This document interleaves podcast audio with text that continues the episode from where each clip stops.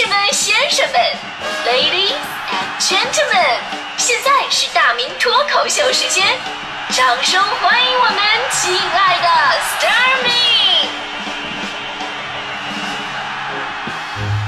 欢迎各位来到今天的大明脱口秀，我是大明。哎，今天呢，咱们说的是那些让你一坐起来就忘了时间的事儿。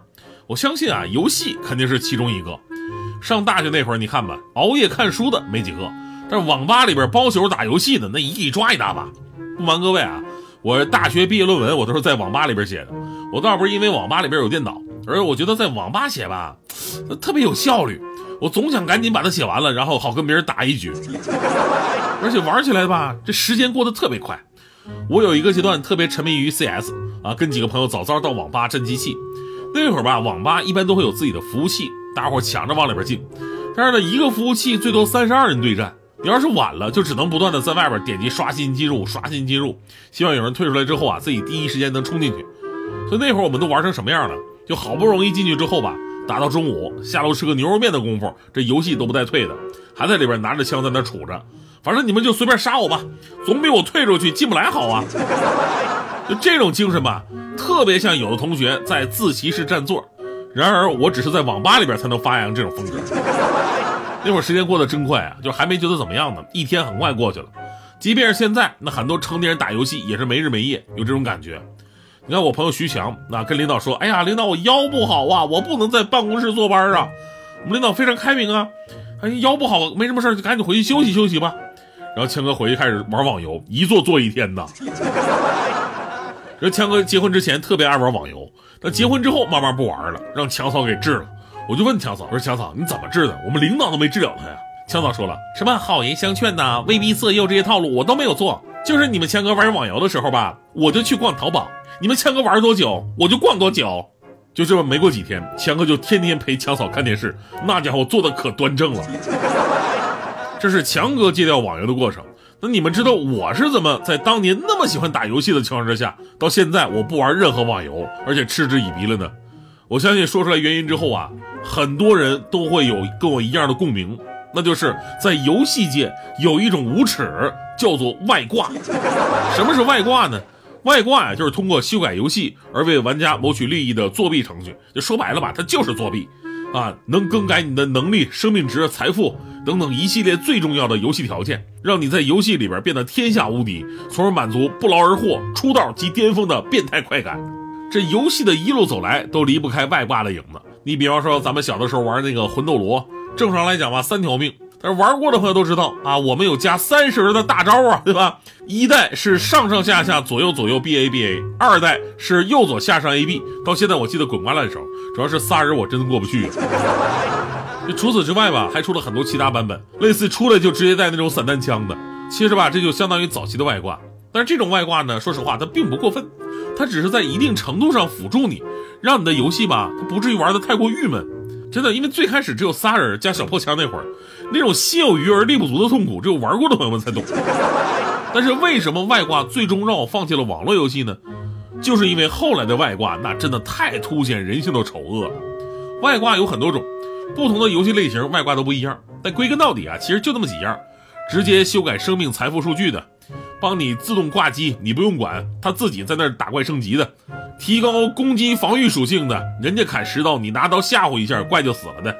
还有什么脱机挂呀、模拟器呀、脚本精灵这些乱七八糟的。你要说你要玩单机游戏啊，自己玩，你怎么弄的变态那没关系，你开心就好。那会儿你说哪个玩游戏的男生没下过金山游侠，没用金手指改过自己的游戏数据呢？这太正常了。但是网络游戏就不一样了，网络游戏是大家伙一起玩，这就得讲究规则了。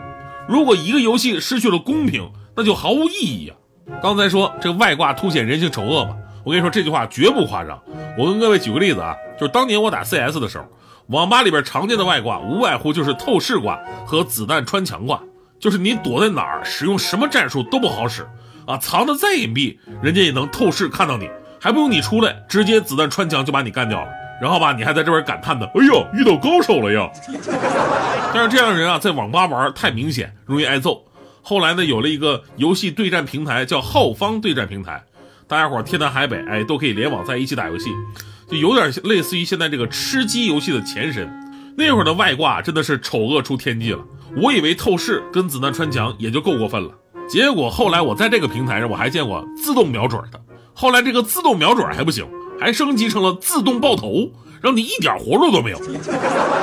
而且这只是罪恶的开始，再后来你看，有会轻功的，一跳跳十米的，有同时能扔出三四颗手雷的，有狙击枪能打出冲锋枪的射击速度的，还有学会穿墙术，钻到墙里边谁也看不见，只露出个枪管的阴人的，茅山 CS 啊！直到我最终遇到了那个，就是子弹能穿过全地图任何物体，透视加自动瞄准爆头的终极大挂之后，那是什么效果呀？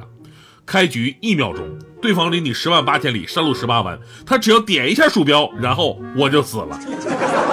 就打这以后吧，我就再也没有玩过这个游戏了。我最多我单机我机器人打一打，人类真的对我伤害太严重了。多年之后呢，有个吃鸡的游戏火了啊，我已经没什么兴趣再玩这种网络对战游戏了。我只是看了看目前这款游戏的外挂，还是熟悉的味道，只不过形式更加丰富了一点，有闪电侠外挂。就是你会发现，你开车还没有人家跑得快。有钢铁侠外挂，全身挂着平底锅，你奈我何。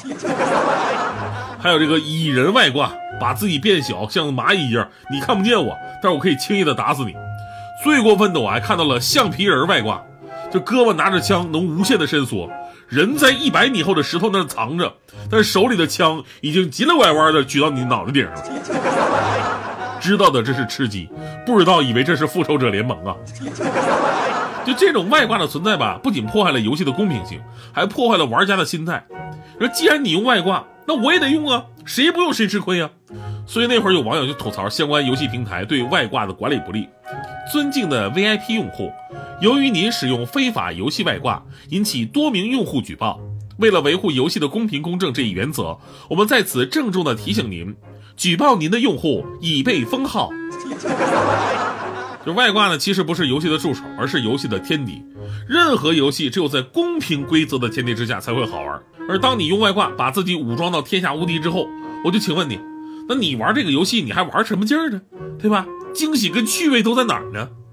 历史上无数款经典游戏都证明了，当一个游戏被外挂所充斥的时候，就是这个游戏真正 game over 的时刻。你像什么反恐精英、网游版的冒险岛、英雄联盟、地下城与勇士、魔域、仙境传说都是如此。就在前不久呢，为了遏制游戏内的外挂和作弊行为，使命召唤官方宣布已经封禁的账数超过了七万个。在网游盛行的今天呢，我们一方面在探讨游戏产业未来的发展，硬件、软件创意创新；另一方面，游戏防止作弊的意义其实不亚于高考啊，这决定着整个行业的生死啊。而往大了说，外挂最终影响的是我们自己的公平意识，导致我们总是想用一些偷鸡的办法来打破公平，占点便宜。近的有于汉超变造汽车号牌这事儿，之前还有这个滴滴快车司机使用外挂增加他的实际费用。你就连微信步数这么个无关痛痒的东西，好多人呢在网上下载各种的什么刷步数的软件，就是为了显得自己是个运动达人，何必呢？除此之外，还什么拴狗尾巴的啊，绑车轱辘的，你们图啥呢？最终有没有锻炼身体？身体才是最诚实的呀。你对他真的好，他才会真的对你好。你就跟我们领导似的，我们领导啊是真正的运动达人。就我认识我们领导那会儿啊，他还不会跑呢。啊，这这句话有点歧义啊，就是我认识他那会儿吧，他还不会跑马拉松呢，对吧？我是一点一点看着他从五公里到十公里啊，从半马到全马，现在每年全世界的参加比赛。平时更不用说，都走路上下班。然后我们同事呢，都以他为榜样，跟他吊着劲儿的走啊，看谁的步数多。有的人就用了一些比较阴险的招数。前两天呢，我们领导说自己实在不行了，准备买车了。我当时一愣，我说：“领导，你买车？你这身体是是是出现什么问题了吗？”领导说：“嗨，不是，就是咱们同事啊，现在太能走了，我比不过他们呀。我这不打算买辆车，我每天先开车开到密云，我说然后我再走回来。”要不这么整，真干不过他们。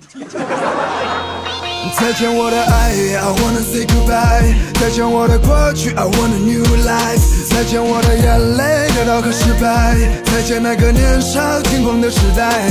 再见我的烦恼，不再孤单。再见我的懦弱，不再哭喊。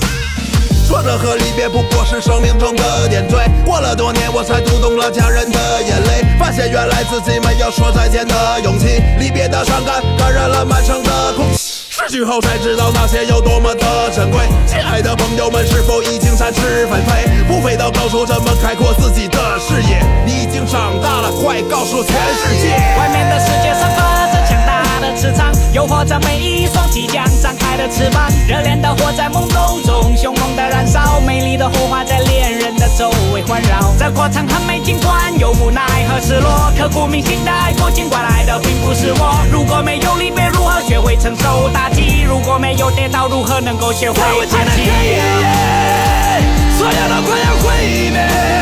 至少我